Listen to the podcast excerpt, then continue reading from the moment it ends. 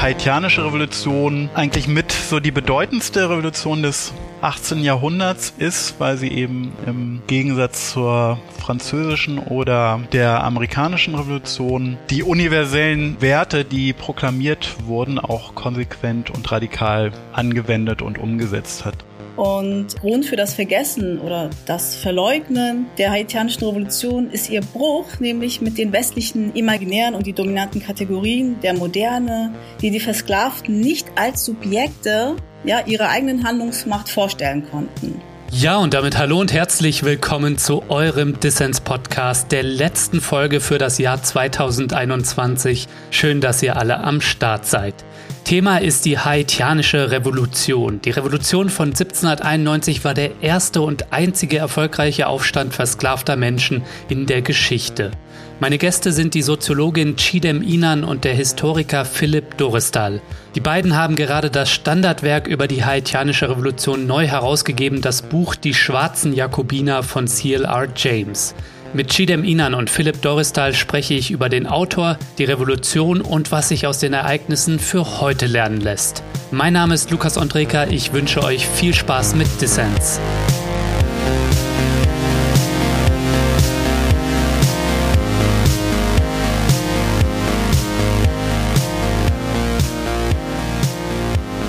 Chidem, Philipp, schön, dass ihr beim Dissens Podcast dabei seid. Ja, hallo. Hallo.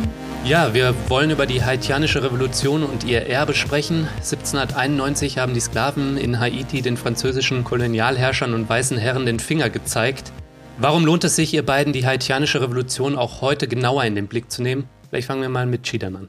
Ja, ich würde sagen, das Besondere also an der haitianischen Revolution ist das Sichtbarwerden einer neuen politischen Kraft, nämlich die Befreiung der Versklavten durch sich selbst. Und das gerade auf Saint-Domingue, dem Modellfall der Plantagenökonomie der Karibik, als frühere Grundlage der kapitalistischen äh, Produktionsweise. Ne? Das wäre so der eine Punkt. Mhm.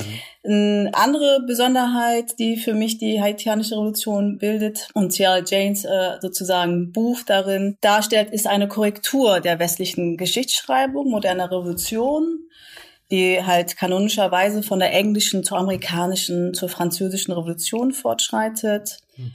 Und was auch besonders ist, ist schließlich eben die aus der haitianischen Revolution hervorgegangene Verfassung von 1804.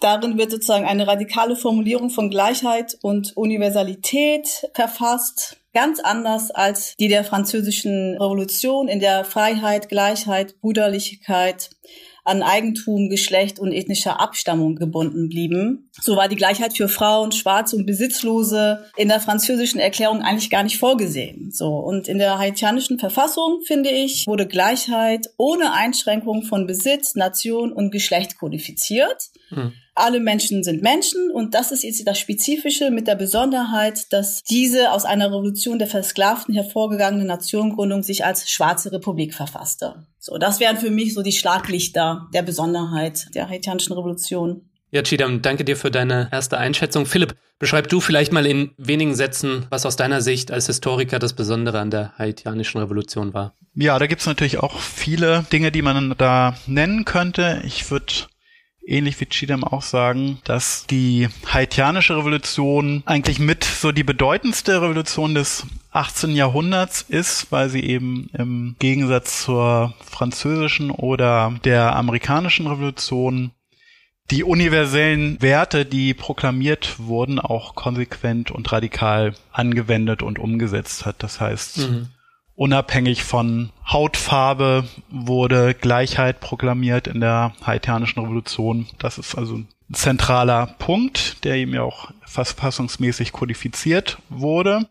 Und das ist ein historisches Novum gewesen, dass Sklaverei für abgeschafft erklärt wurde. Das ist das eine. Und einen anderen wichtigen Punkt, warum man sich mit der haitianischen Revolution beschäftigen sollte, warum es Sinn macht, ist, dass es eben auch ein Beispiel für schwarze Widerständigkeit ist. Das heißt, mhm. da wurde dann die rassistische Weltsicht, wonach Schwarze eben minderwertig und dumm sind, ja, ad absurdum geführt und die schwarzen versklavten Massen haben eben die mächtigsten europäischen Armeen der Zeit, also die von Frankreich, Spanien und Großbritannien besiegt. Also das ist insofern ein Ereignis von welthistorischer Bedeutung. Ja, wir wollen über all das natürlich noch im Detail sprechen, aber was deutlich geworden ist, denke ich, die haitianische Revolution war ein Ereignis welthistorischer Bedeutung. In der Schule und der Uni habe ich aber nur über die anderen drei großen Revolutionen des 18. Jahrhunderts gelernt. Die britische, die amerikanische und die französische. Über die haitianische Revolution, die das Versprechen von Freiheit, Gleichheit viel universeller umgesetzt hat. Über die habe ich erst viel später in meinem Leben erfahren. Was sind denn die Gründe dafür, dass über diese antikoloniale Revolution bis heute so wenig bekannt ist? Ja, ist eine gute Frage. Also der Anthropologe Michel Rolf Trulot hat für diese Unsichtbarkeit die Formel geprägt, Silencing the Past. Und ich finde, das drückt das ganz gut aus. Nämlich Grund für das Vergessen oder das Verleugnen der haitianischen Revolution ist ihr Bruch, nämlich mit den westlichen imaginären und die dominanten Kategorien der Moderne, die die Versklavten nicht als Subjekte ja, ihre eigenen Handlungsmacht vorstellen konnten. Hm. Und dadurch wurde die Geschichte als solche eben gar nicht wahrgenommen, ne, so. Und interessanterweise ist es selbst in der Zeit des Geschehens selber, ne, also während der haitianischen Revolution zirkuliert das Wissen über die haitianische Revolution in Europa und trotzdem kann das eigentlich niemand glauben. Ne? So, das breitet sich sozusagen als Neuigkeit zwar irgendwie in Europa aus, aber verfestigt sich nicht in so einem Wahrnehmungsfeld oder in einem kollektiven Gedächtnis. So. Mhm. Und dieses Nicht-Einschreiben in das kollektive Gedächtnis, dieses Verleugnen, setzt sich quasi auch dann fort, wenn dann in den Schul- und Lehrplänen quasi die antikoloniale Revolutionsgeschichte vernachlässigt wird, ne, oder schwarze Widerstandsgeschichte weder in den Universitäten noch in den Schulen gelehrt oder unterrichtet werden. Und ich denke mal, dass das so ein Fortschreiten dieses Silencing of the Past sein kann. Hm. Genau, würde ich total unterschreiben. Und Trouillot spricht eben auch von der haitianischen Revolution als undenkbar.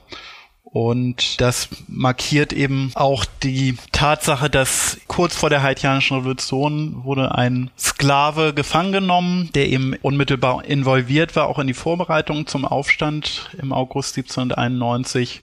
Und der hatte von den Aufstandsplänen berichtet und das wurde aber nicht für voll genommen, also er wurde nicht ernst genommen. Und es war eben vollkommen undenkbar, dass es einen kollektiven, geplanten Aufstand der versklavten Menschen geben könnte, die eben in der rassistischen Vorstellungswelt überhaupt nicht zu so etwas fähig waren. Also insofern war das undenkbar, diese haitianische Revolution. Und es wurde dann im Nachhinein versucht, die Nachrichten von der haitianischen Revolution zu unterdrücken, schon in der zeitgenössischen Berichterstattung. Und dann äh, eine weitere Strategie war eben, dass die haitianische Revolution bagatellisiert wurde. Das heißt, entweder wurde sie dann reduziert auf so eine Orgie der Grausamkeit oder es wurde der Sieg der versklavten Menschen gegen die europäischen Armeen wurde auf externe Faktoren zurückgeführt, also beispielsweise Gelbfieber. Das heißt, mhm. die Rolle der Menschen, der schwarzen Subjekte wurde versucht immer zu minimieren, wenn nicht komplett zu beschweigen. Also das ist, glaube ich,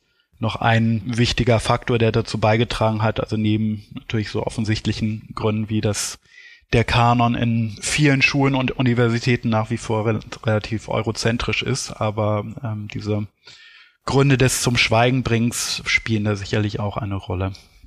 Ja, gegen die Unsichtbarmachung der haitianischen Revolution und dekolonialen Widerstandes hat 1938 der Theoretiker C.L.R. James das Buch Die schwarzen Jakobiner geschrieben. Und ihr beide, ihr habt das jetzt in einer komplett überarbeiteten Neuauflage mit herausgegeben. Warum ist dieses Buch und CLR James Darstellung der haitianischen Revolution so wichtig? Ich würde es mal so versuchen zu sagen, dass CLR James äh, schreibt ja eben 1938 das Buch zu Hochzeiten sozusagen antikolonialer Bewegungen. Und ich würde das Buch so zusammenfassen, dass er auf so drei Ebenen Interventionsleistung erbringt.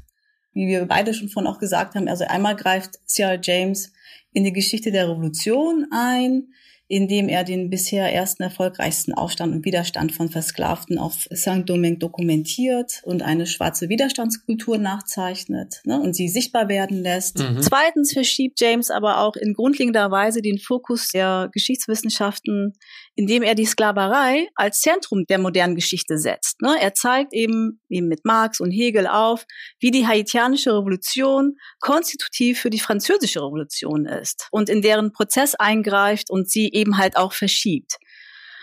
Die Geschichte der Sklaverei wird als zentraler Teil eben einer globalen Weltgeschichte verfasst und der moderne Gesetz und historische, theoretische, politische Selbstverständnisse werden eben umgekehrt. Ne, die Sklaverei und die Plantagen werden als Labore des modernen Kapitalismus ausgelegt.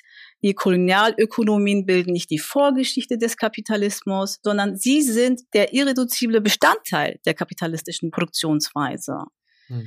Ne, man kann sagen, also Ciara James zeigt den transatlantischen Raum auf, den Dreieckshandel, also diese ökonomisch-politische Kontaktzone äh, nennt dann Paul Gilroy im Black Atlantic.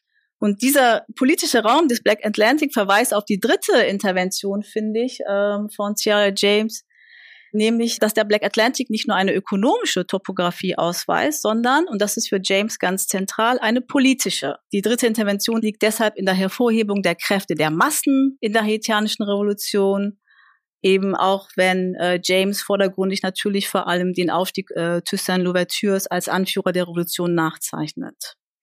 Das wären jetzt so, finde ich, so die drei Interventionspunkte, die spannend sind.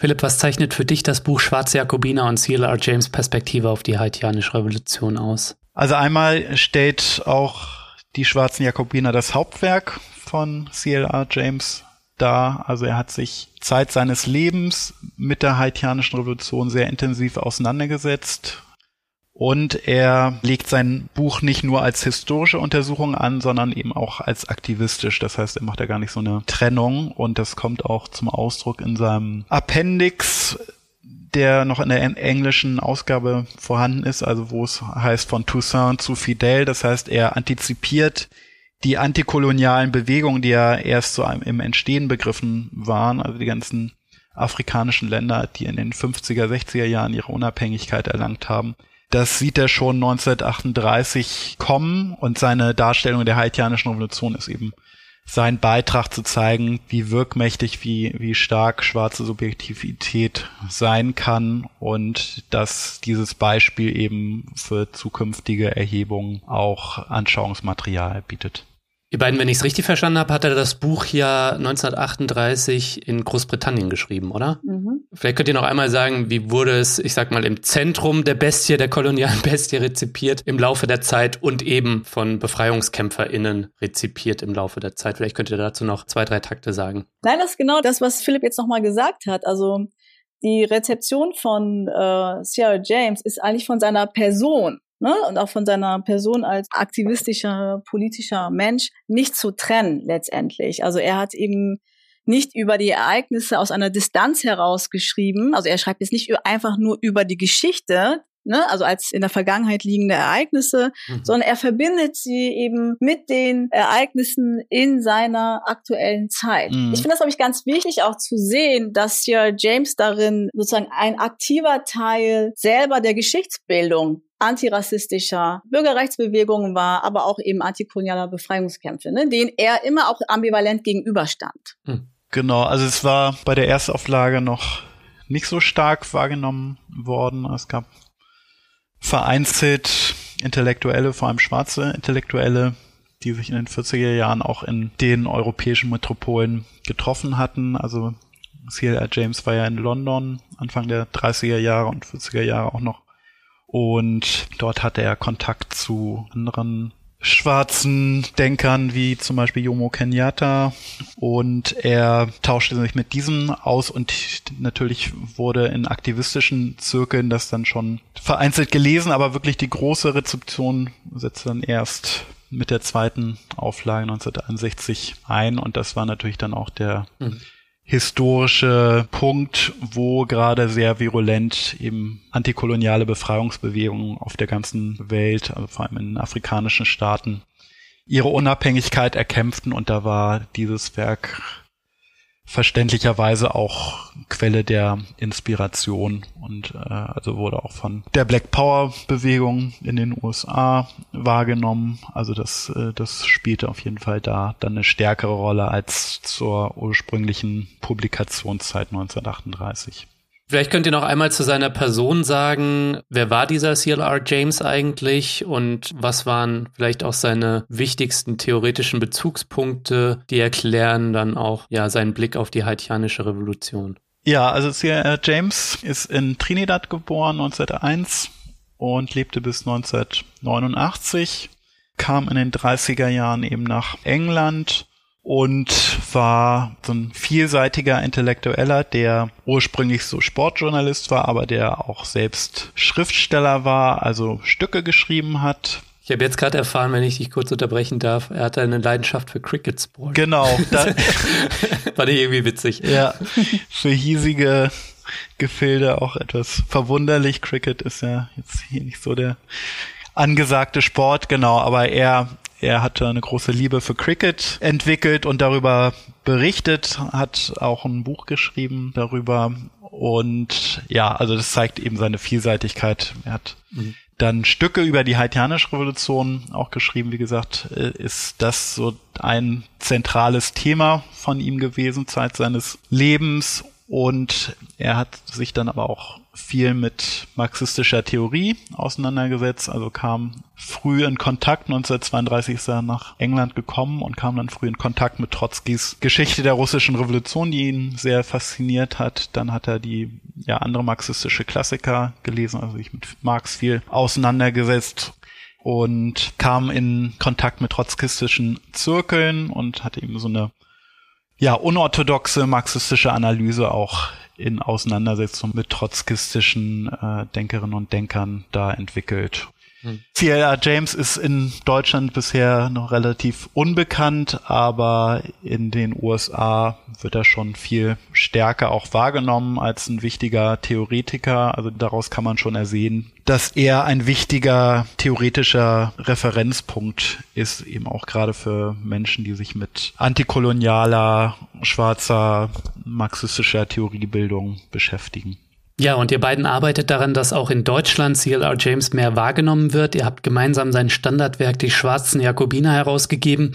Wie hat eigentlich CLR James und das Buch Die Schwarzen Jakobiner euer Denken beeinflusst? Chidem, du befasst dich ja als Soziologin unter anderem viel mit kritischer Migrations- und Rassismusforschung. Also ich beschäftige mich irgendwie seit längerem mit den Fragen von flüchtiger Widerständigkeit und affektivem Wissens im Zusammenhang rassistischer Gewalt und äh, bin in meinen theoretischen Auseinandersetzungen an den Widerstandspraxen und Kämpfen interessiert.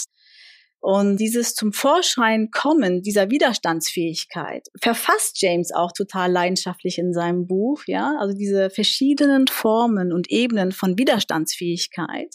Also die können sich von militärischer Gegengewalt, von kollektiven individuellen Fluchtpraktiken ausdrücken oder einfach zerstreute minoritäre affektive Praktiken des Widerständigen. Ne? Alles ist irgendwie in der Erzählung der haitianischen Revolution ähm, zu finden. Und diese uneinholbare Kraft des Widerständigen, das ist äh, das, was mich eigentlich auch so ziemlich ähm, fasziniert hat an dem Buch. Also für ein Denken antirassistischer Politiken natürlich, ne? So. Philipp, du bist Historiker und Philosoph. Wie hat dich CLR James und die schwarzen Jakobiner geprägt? Ich habe mich also viel mit der schwarzen Bürgerrechts- und Black Power Bewegung beschäftigt und insofern fand ich immer schon ja auch schwarze widerständige Bewegungen spannend.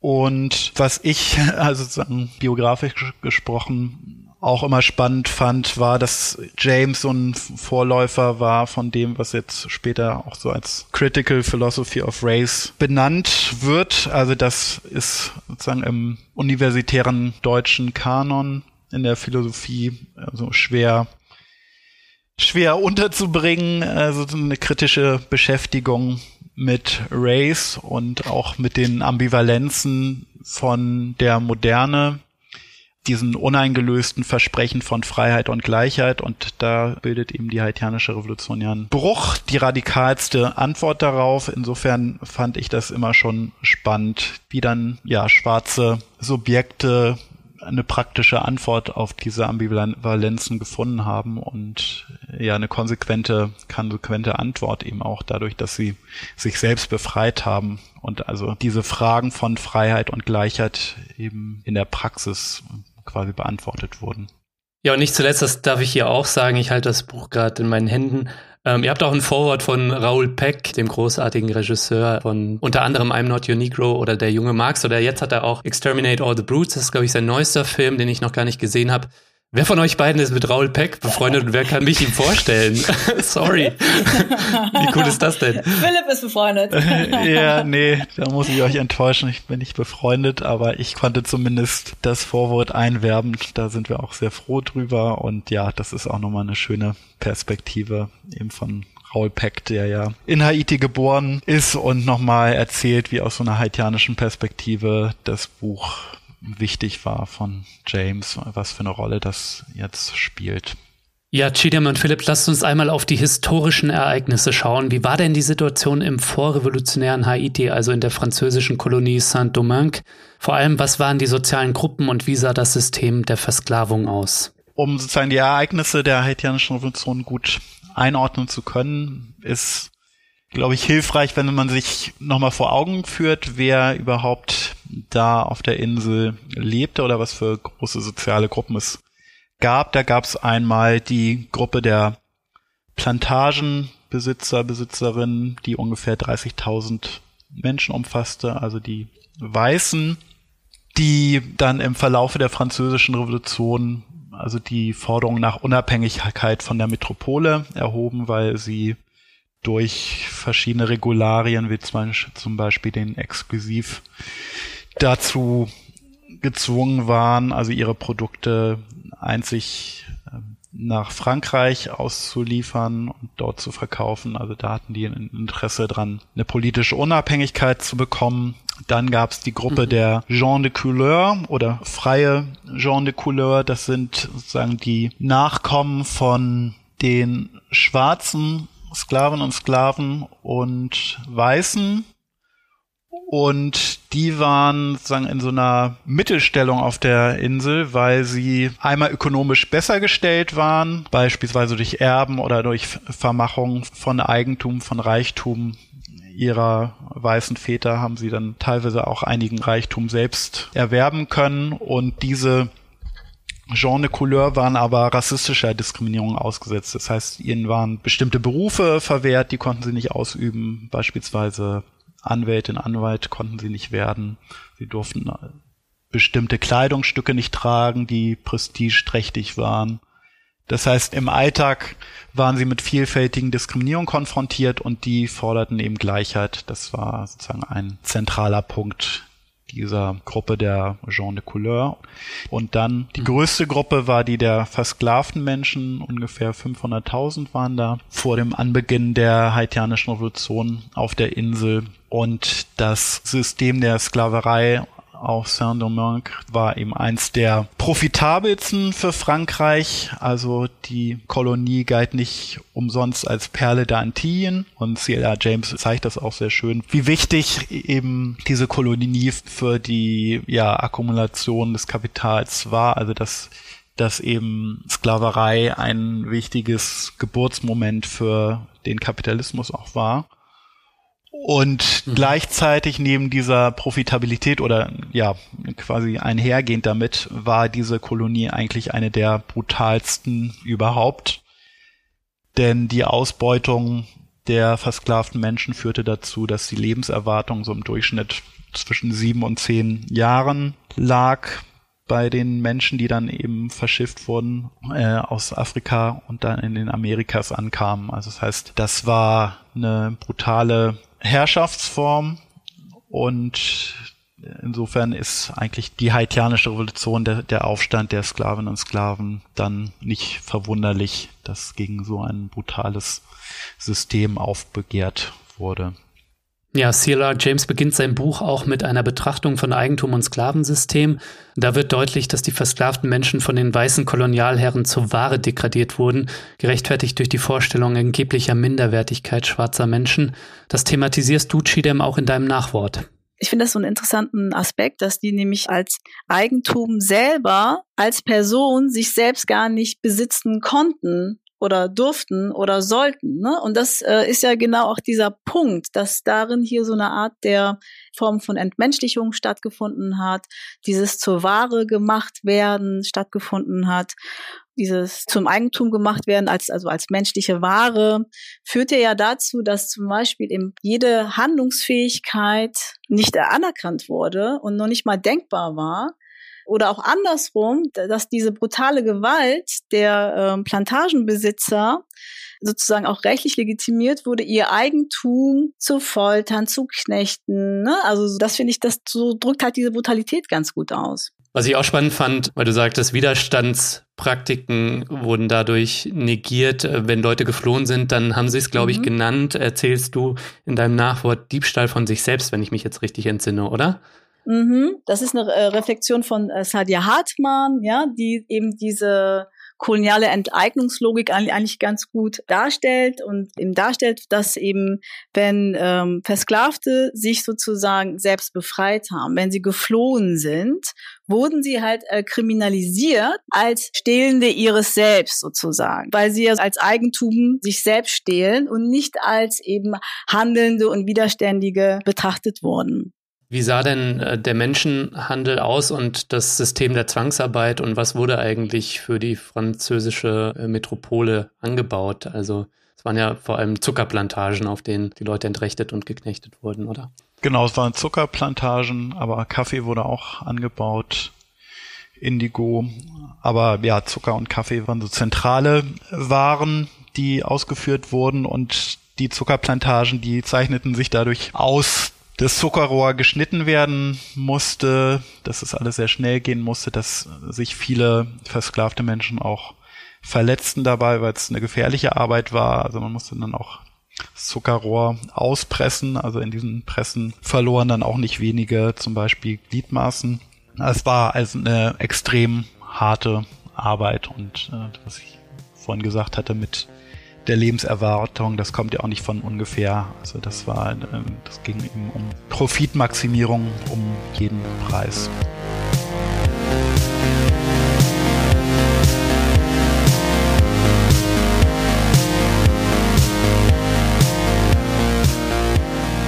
So Leute, das Jahr 2021 neigt sich dem Ende. Es war ein spannendes Jahr mit Höhen und Tiefen für mich persönlich und diesen Podcast hier. Was mich in meiner Arbeit hier immer bestärkt hat, ist das Wissen, dass da mehr als 900 Fördermitglieder sind, die diesen Podcast hier monatlich supporten. Zieht euch das rein, mehr als 900 kann es kaum glauben und ich möchte jedem Einzelnen von euch und jeder Einzelnen danken für euer Vertrauen und eure Unterstützung. Ohne euch wäre Dissens nicht möglich und das sage ich nicht nur so, das ist einfach so. Ja, und wenn dir dieser Podcast gefällt und du noch nicht dabei bist, dann werde doch jetzt Fördermitglied. Das wäre doch eine schöne Weihnachtsaktion. Mitmachen kannst du schon ab 2 Euro im Monat. Du machst Dissens damit nicht nur möglich, nein, es winken auch Goodies und du hast jede Woche die Chance auf coole Gewinne. Dieses Mal verlose ich passend zur Folge die Neuauflage von Die Schwarzen Jakobiner. Alle Infos zum Buch und wie du bei Dissens mitmachen kannst, gibt's natürlich in den Show Notes und auf dissenspodcast.de.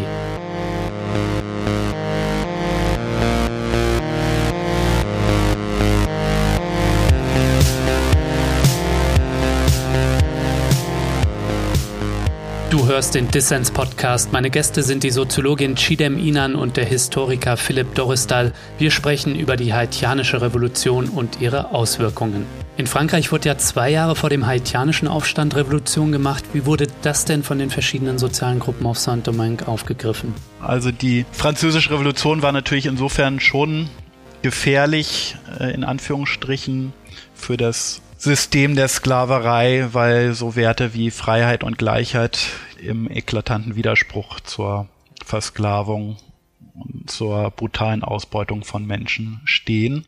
Hm.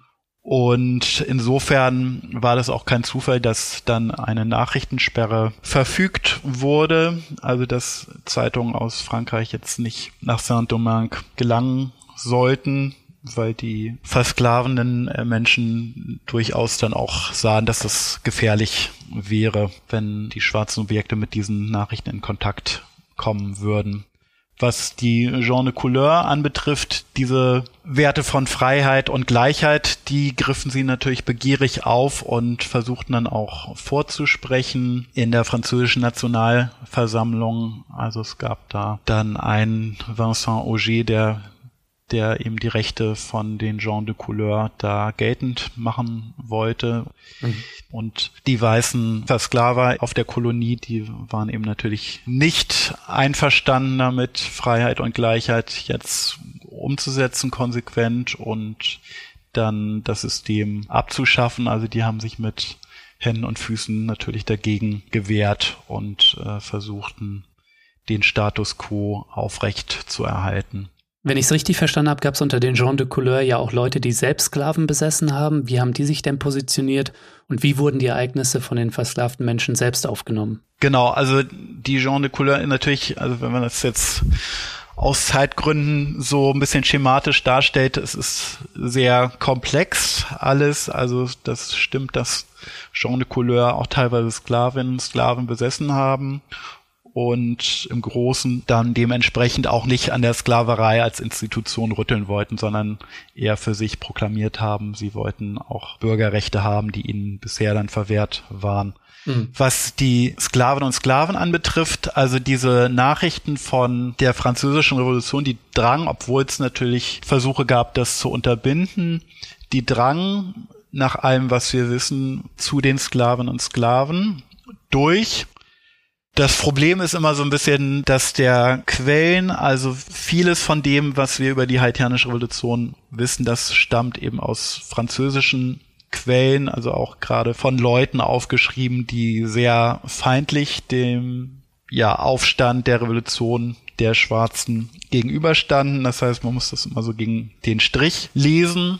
Mhm. Aber diese Rede von Freiheit und Gleichheit hat sicherlich auch noch mal was bewegt bei den schwarzen Massen. Aber ob das sozusagen ausschlaggebend war für den Aufstand 1791 im August, das ist ja nach wie vor auch sehr umstritten, wird mhm debattiert in der historischen Forschung. Also ich würde sagen, das kann eine Komponente gewesen sein. Es gab aber auch vorher schon sagen, Formen des Widerstandes, hm. also ein bisschen kritisch gegen diese vereinfachte Lesart. Es gab jetzt erst die französische Revolution und dann haben die schwarzen Massen das rezipiert und dann gemerkt, sie, sie wollen auch Freiheit. Also ich überspitze das jetzt so ein bisschen.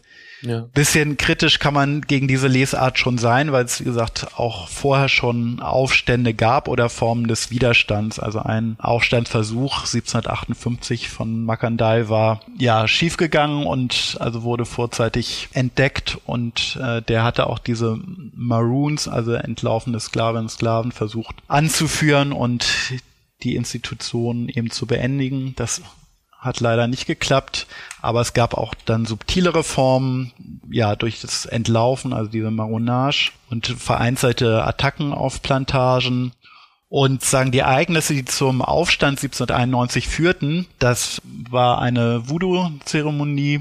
Also nach dem, was wir wissen, wurde sich jetzt nicht explizit auf die französische Revolution bezogen, sondern eher war dieses Voodoo-Ritual so eine Möglichkeit, einen Anlass zusammenzukommen. Deswegen spielte Voodoo eben bei widerständigen Akten auch eine große Rolle, also die unterschiedlichen Sklaven und Sklaven da zu vereinheitlichen, weil die ja auch aus unterschiedlichen afrikanischen Ländern teilweise deportiert worden waren. Also das Voodoo spielte da eine, eine Rolle und äh, nicht zufällig resultierte aus dieser Voodoo-Zeremonie dann der Aufstand, der das Fanal für die haitianische Revolution darstellte. Und ja, diese Dynamiken sind höchst komplex, also gerade zwischen den schwarzen Massen und den Gens de Couleur. Also es gab einige, die eben die Sklaverei auch kritisch sahen, aber viele profitierten eben auch selbst davon und waren dann insofern nicht dabei, die Sklaven und Sklaven zu unterstützen, sondern eher dabei, das niederzuschlagen und für sich selbst Rechte einzufordern. Hm, ich würde nur kurz noch gleich noch mal was unterstreichen, nämlich genau dieses, es gibt jetzt nicht einen Auslöser sozusagen, ne? Also es, ähm, wo man sagen kann, das gibt das eine Ereignis, sei es jetzt die Französische Revolution oder das Voodoo-Ritual, sondern eben, dass man eher so multiperspektivisch betrachten müsste, indem wir eben verschiedene Dimensionen miteinander ähm, kombiniert, die ja oft eben halt leider so wie Philipp das auch eben gesagt hat, gar nicht in den Archiven erfasst sind, weil das mhm. eben meistens eben Kolonialarchive sind. Ne, so, das heißt eben die Praxen der Maronage, die Voodoo-Praktiken oder auch die Widerstandspraktiken der Frauen wurden in dem Sinne ja auch nicht ernst genommen in der Archivierungsarbeit sozusagen. Ne? Deshalb äh, gibt es diese Quellen nicht als äh, verschriftlichte Form. Und daher ist es eben auch wichtig, eben diese Komplexität der Ausgangsbedingungen immer wieder zu betonen. Ja, 1791 begann der Aufstand gegen die Kolonialherrscher. Was waren denn da die wichtigsten Ereignisse im Revolutionsverlauf, ähm, wenn wir heute drauf zurückblicken? Wir müssen uns jetzt wirklich kurz und knapp halten und können da nicht die ganze Geschichte leider erzählen. Ja, das so in aller Kürze zu machen, ist natürlich eine Herausforderung, aber schauen wir mal, wie gut uns das gelingt. Also du kriegst eine Schulnote am Ende. Ja.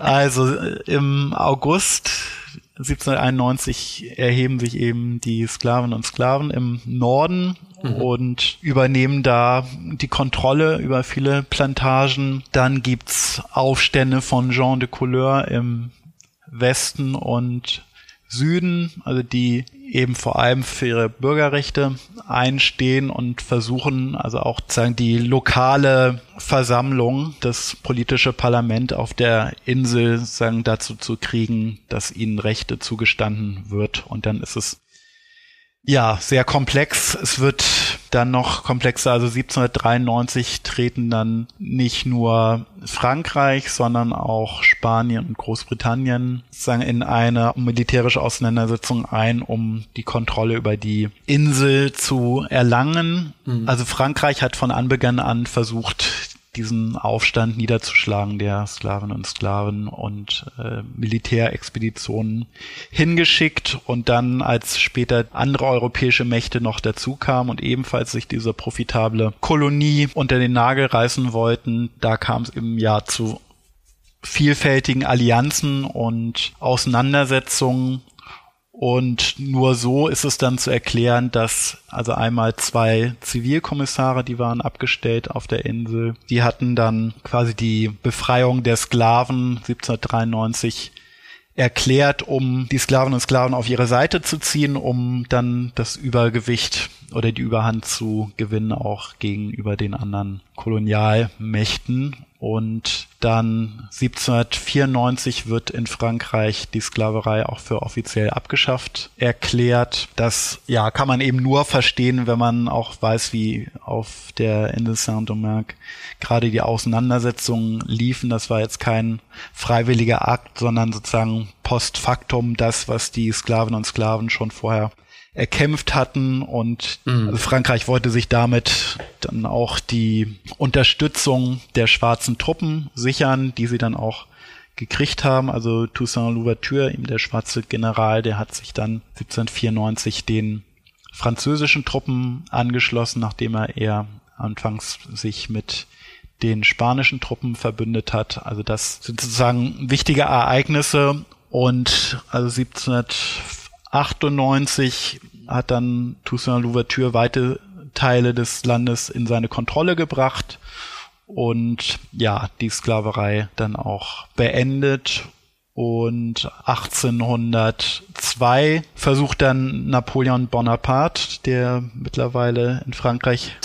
Da ist die Revolution in Frankreich schon abgewickelt und der Bonapartismus genau, ist da, ne? Genau, das machen wir jetzt mal so in sieben Meilenstiefeln, aber das ist natürlich eine sehr komplexe Geschichte, aber 1802 versucht Napoleon Bonaparte die Sklaverei wieder einzuführen mit einer ja, Militärexpedition unter Anführung von General Leclerc und mhm. diese Expedition wird aber geschlagen. Also Toussaint Louverture wird mit einer List gefangen genommen und, und dann nach Frankreich verschifft und stirbt dort, aber sein Nachfolger und eben die schwarzen Sklavinnen und Sklaven können die europäischen Mächte eben besiegen. Und am Schluss steht dann 1804, am 1. Januar 1804, die Proklamation der ersten unabhängigen schwarzen Republik, also Haiti, wo hm. sie sich auch in der Namensgebung dann an den Indigenen orientieren, die vor Ankunft der Kolonialistinnen und Kolonialisten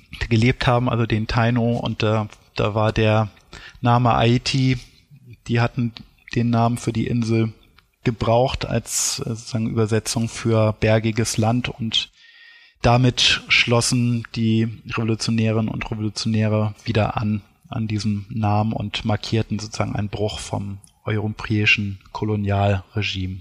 Ja, danke Philipp. Ja, es ist eine Wahnsinnsgeschichte nachzulesen natürlich in Die schwarzen Jakobiner in der schönen Neuauflage, die Philipp und Chidem mit herausgegeben haben. Und du kriegst eine Schulnote 1 minus von mir. okay.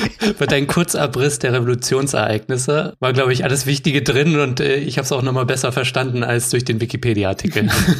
ja, danke. Wo wir jetzt schon bei diesem berühmt-berüchtigten äh, Toussaint Louverture waren, dieser Figur, die auch C.L.R. James in seinem Buch Die schwarzen Jakobiner ähm, ja, dieser Figur räumt er da eine zentrale Rolle ein. Vielleicht könnt ihr einmal beschreiben, wer war das eigentlich und wie widersprüchlich war die Figur vielleicht auch? Ich finde, Philipp macht das ganz gut. Ja. Danke. Okay, ich kann ja mal anfangen. Also, genau, also Toussaint Louverture wurde eben geboren als Toussaint Breda, war ein ehemaliger Sklave, der später dann befreit wurde oder seine Freiheit erlangt hat, also noch vor der Revolution und der war jetzt gar nicht am Anfang involviert in den Aufstand, hat sich ein bisschen später erst oder ist dazugekommen und ja, wird von Zeitgenossinnen und Zeitgenossen eben als enorm begabtes strategisches Talent beschrieben, also der die schwarzen Truppen in so Guerilla Taktik unterweist und hm. den europäischen Kolonialmächten schwere Niederlagen beibringt und er ist eben jemand auch, der die erste Verfassung von 1801 mit aufsetzt und wo Diskriminierung aufgrund rassistischer Zuschreibungen abgeschafft wird, wo Unabhängigkeit proklamiert wird. Also insofern kommt Toussaint Louverture schon ein großes Verdienst zu und also er ist eine wichtige Persönlichkeit, aber es ist natürlich auch schillernd und das, was sozusagen in der Literatur so als Louverturian State, also als der Staat von Toussaint Louverture charakterisiert wird, das kann man natürlich auch ein bisschen kritisch sehen. Also er hatte ein großes Interesse dran, also nachdem die Sklaverei abgeschafft war und die Plantagen eben nicht mehr von Sklavenhalterinnen und Sklavenhaltern kontrolliert waren, trotzdem die Wirtschaft am Laufen zu halten und er erließ deswegen auch einige ja ähm, sozusagen autoritäre Maßnahmen. Hm was sozusagen im Nachhinein auch dazu geführt hat, dass, dass man das jetzt kritischer sehen kann, seine Rolle. Also, dass die Werte, die auch in der Verfassung festgehalten werden, dass es jetzt auch nicht zu 100 Prozent von ihm umgesetzt wurde. Das ist das eine, was man zu ihm sagen kann. Und also er wird immer so als die zentrale Figur rausgestellt bei den Revolutionsereignissen. Und so ist ja auch der Untertitel von CLR James beschrieben, also Toussaint Louverture. Hm. Und die Revolution in Haiti und in seinen Vorlesungen zur haitianischen Revolution, aber auch in, in der zweiten Auflage sieht man aber, dass CLR James auch durchaus gesehen hat, dass jetzt man sich nicht nur auf Toussaint Louverture konzentrieren sollte, sondern dass die schwarzen Massen ja den bedeutendsten Anteil hatten an der Revolution. Also mhm. James hat dann auch angeregt, dass es da weiterer Forschung bedürfe, um also die gerade die Massen in den Blick nimmt. Also so eine Schülerin von ihm, die hat dann auch explizit zu den schwarzen Massen geforscht und also das ist sozusagen das, was jetzt auch im Anschluss an CLR James stärker gemacht wird. Also natürlich die Rolle, die historisch bedeutende Rolle, die Toussaint Louverture hat, nicht aus den Augen zu verlieren, aber auch zu gucken, welche anderen marginalisierten Stimmen gibt es, die eigentlich wichtig waren für den Revolutionsverlauf oder auch für den Erfolg der Revolution. Und wenn ich es richtig verstanden habe, zu einem späteren Zeitpunkt hätte das Buch Black Sans-Culotte genannt. Ne? Also genau. in Anlehnung an die Sans-Culotten in Frankreich, ne? die Arbeiter und Kleinbürger, die die Revolution auch vorangetrieben haben. Ja, genau. Das ist ja dieses Spannungsverhältnis letztendlich, was äh, James später eben in den Vorlesungen, die Philipp gerade genannt hat, auszeichnet. Ne? Dass er eben halt von äh, Louverture ausgehend äh, in den darauffolgenden Neuauflagen immer wieder diese Fußnoten hinzufügt, ändert, Abschnitte nochmal hinzufügt hinzufügt, um halt eben einen Platz für die Massenbewegung einzuräumen. Nur so, das, ähm, das ist dann schon auch so eine Richtung bei C.R. James, die er immer mehr sozusagen einnimmt. Also die namenlosen Massen, den Obscure Leaders, wie er halt diesen Begriff nochmal stark macht, vor allem in seinen Vorlesungen. Was mich noch kurz interessiert hätte, bevor wir dann tatsächlich auf die Verfassung zu sprechen kommen, war natürlich zum damaligen Zeitpunkt der Revolution eine patriarchale Gesellschaft und auch zum Zeitpunkt, als C.L.R. James das Buch geschrieben hat. Und die Perspektive von Frauen in der Revolution kommt bei ihm dementsprechend auch ein bisschen kurz. Könnt ihr dazu vielleicht ein, zwei Takte sagen, welche Rolle Frauen in den Ereignissen hatten? Mm. Oder ist ja die Quellenlage auch so dürftig? Mm. ja, also Cheatham hat es ja eben auch schon gesagt, dass wo der Blick hinfällt, also was man sich anguckt oder welche Quellen sich erhalten, das ist natürlich auch historisch bedingt und äh, gehorcht zu einer Ökonomie der Aufmerksamkeiten. Mhm. Insofern sagen Stimmen aus Reihen der schwarzen Revolutionärinnen und Revolutionäre eher schlecht und das gilt genauso für die Rolle der schwarzen Frauen in den Revolutionsereignissen, aber äh, in letzter Zeit hat sich natürlich auch die Aufmerksamkeit dahin konzentriert und es gibt einige Forschungsarbeiten, die dann auch untersucht haben und darauf hingewiesen haben, wie wichtig die Rolle der schwarzen Sklavin und Sklaven war. Also es gab die Voodoo-Priesterin, die Mambus, die eben auch mhm. eine ideologisch wichtige Rolle spielten, um den Kampf gegen die Sklaverei anzufachen, also sozusagen um so ein vereinheitlichendes Moment erstmal zu stiften durch Zeremonien und diese Mambus hatten auch Kenntnis über Heilpflanzen und Gifte und die gegen Sklavenhalter eingesetzt werden konnten. Und wir haben ja in, in der Ausgabe, in der Neuauflage auf der Rückseite auch ein Bild von Marie-Jeanne Lamartinière, also auch eine wichtigen Revolutionärin, die großen Anteil hatte am Sieg 1802 gegen die französische Militärexpedition. Also insofern. Ah, spannend. Ich hatte mich gefragt, ähm, wer das ist da auf dem mhm. genau, Cover ja. oder auf dem Backcover von eurem Buch. Ja, das ist eben eine Darstellung von äh, dieser Marie-Jeanne Lamartinière und von einer haitianisch-amerikanischen Künstlerin erstellt. Ja. Mhm. Das haben wir auch so bewusst entschieden, ne? nochmal ein äh, anderes Bild zu nehmen. Natürlich gibt es Namen, die äh, von Frauen auch bekannt sind, aber eben wirklich sehr wenige. Frauen waren auch Soldatinnen in der haitianischen Armee, ne, das darf man auch nicht vergessen. Es gab eben auch Soldatinnen, die äh, auch die männlichen Soldaten ausgebildet haben. Ne? Zum Beispiel Dessalines wurde auch von äh, einer Frau ausgebildet. Mhm. Aber was man, glaube ich, neben diesen Formen weiblicher Präsenz nochmal bedenken muss, ist, da würde ich gerne nochmal vielleicht kurz auf Satya Hartmann zurückkehren, dass auch weibliche Widerstandsformen auch sich anders artikuliert haben. Das sind ja genau jene flüchtige Widerstandspraxen, die in den großen Narrativen, aber auch in diesen politischen Narrativen wie bei Sierra James äh, vorzufinden ist, sozusagen der Figur des äh, Proletariats, ne, so oder die Narration des Widerstandes einfach nicht vorkommt, weil mhm. sich darin die Widerstandsformen anders äh, ausgedrückt haben, also durch Fliehen, durch Vergiftung äh, der Sklavenhalter, ne, so äh, durch Einsetzen von Abtreibungsmitteln, um Schwangerschaften zu verhindern, weil die Neugeborenen ja gar nicht in den familiären Verhältnissen integriert wurden, sondern als Eigentum der Plantagenbesitzer mhm. gehändigt wurden. Und in dem Sinne ne, war dann sozusagen eine Abtreibung auch eine Widerstandspraxis oder die Kindstötung zum Beispiel. Ne? Das sind eben Formen, die in den großen Narrativen gar nicht äh, zum Ausdruck kommen.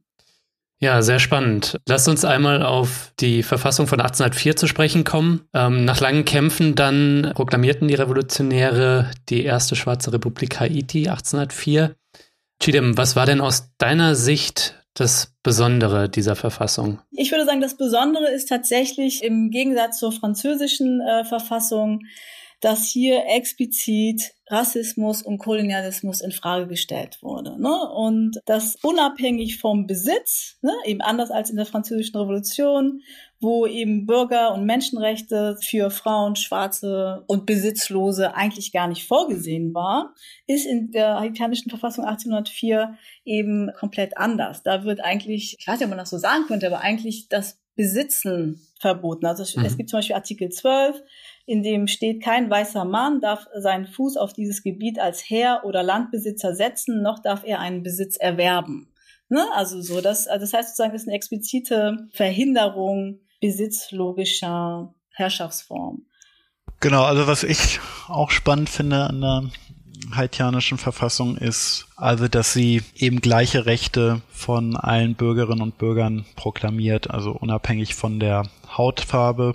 Und das heißt dann eben auch in der Verfassung so explizit, zukünftig werden alle Haitianer als schwarz bezeichnet. Das heißt, mhm. schwarz sein wird hier schon als politische Kategorie eingeführt, also was ich schon bemerkenswert finde und gerade vor dem Hintergrund, dass es eben im dem französischen Kolonialismus so eine rassistische Taxonomie gab, wonach also 128 unterschiedliche Hautfarbentypen identifiziert wurden und je nach Helligkeit beziehungsweise Dunkelheit wurde die ja Nähe oder das Entferntsein von Zivilisation auch äh, sozusagen festgehalten. Und das mhm. ja ist auf jeden Fall ein bedeutender Beitrag der haitianischen Verfassung, dass sie diese Kategorie des Schwarzseins nochmal explizit hier hervorhebt und gleiche Rechte unabhängig von der Hautfarbe proklamiert. Also das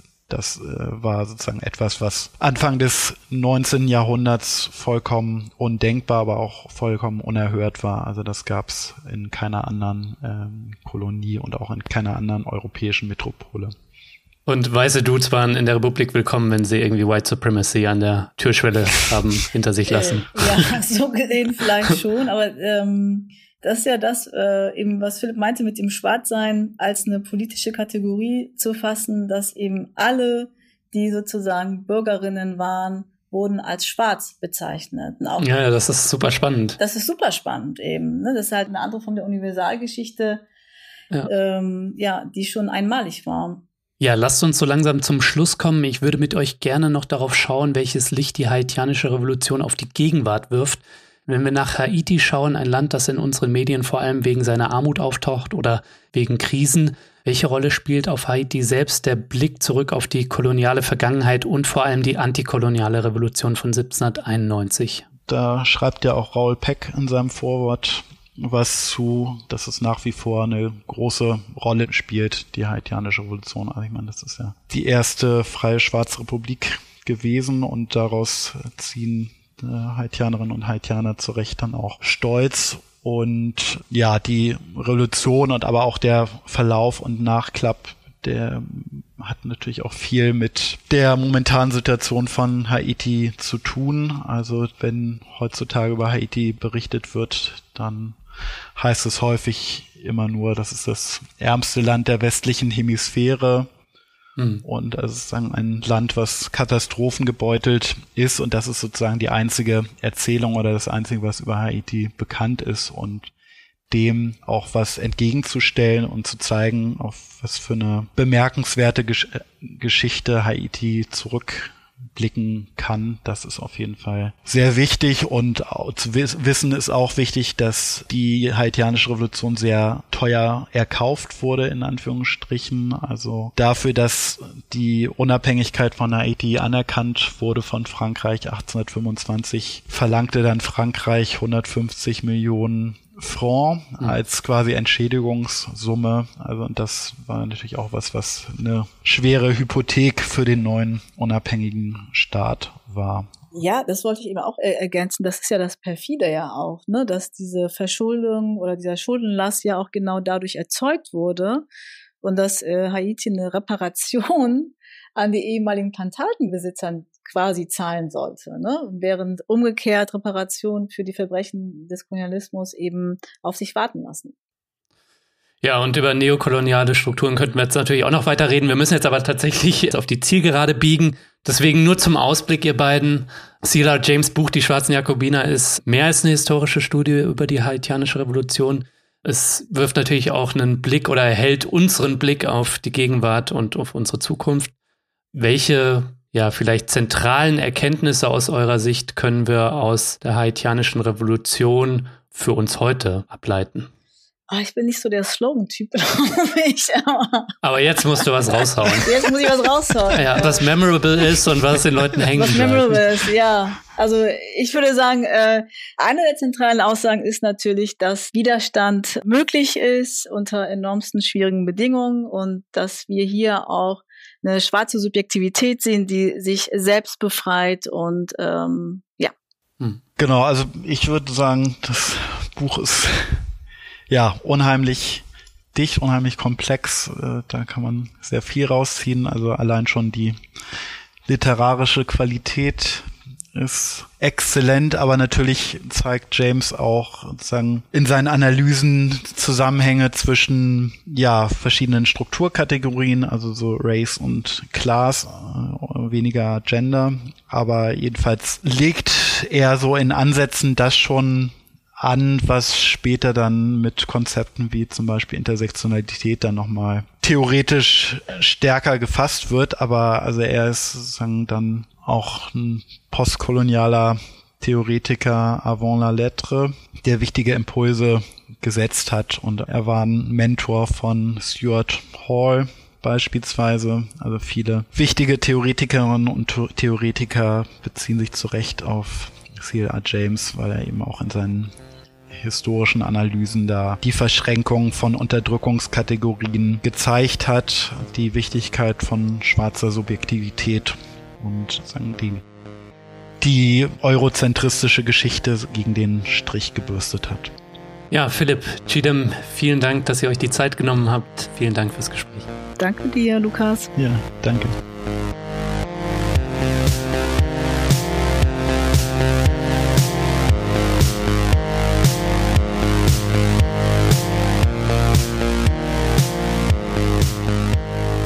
Ja, das war der Distance Podcast für diese Woche. Ich möchte Danke sagen, dass ihr am Start wart. Zu Gast waren die Soziologin Chidem Inan und der Historiker Philipp Doristal.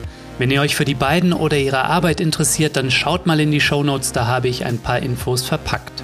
Und vergesst nicht, wenn ihr noch nicht am Start seid, dann werdet jetzt Fördermitglied von Dissens, denn damit ich hier weiterhin kostenlos und für alle da draußen senden kann, bin ich auf euren Support angewiesen. So, das war's dann auch von mir für dieses Jahr. Ich mache jetzt eine kurze Winterpause. Falls euch langweilig sein sollte, gibt es zwischen den Jahren eine Folge von der Was tun Crew und zwar zur Situation in Rojava. Bleibt mir nur noch zu sagen, ich wünsche euch schöne Feiertage und einen guten Rutsch. Wir hören uns dann im nächsten Jahr.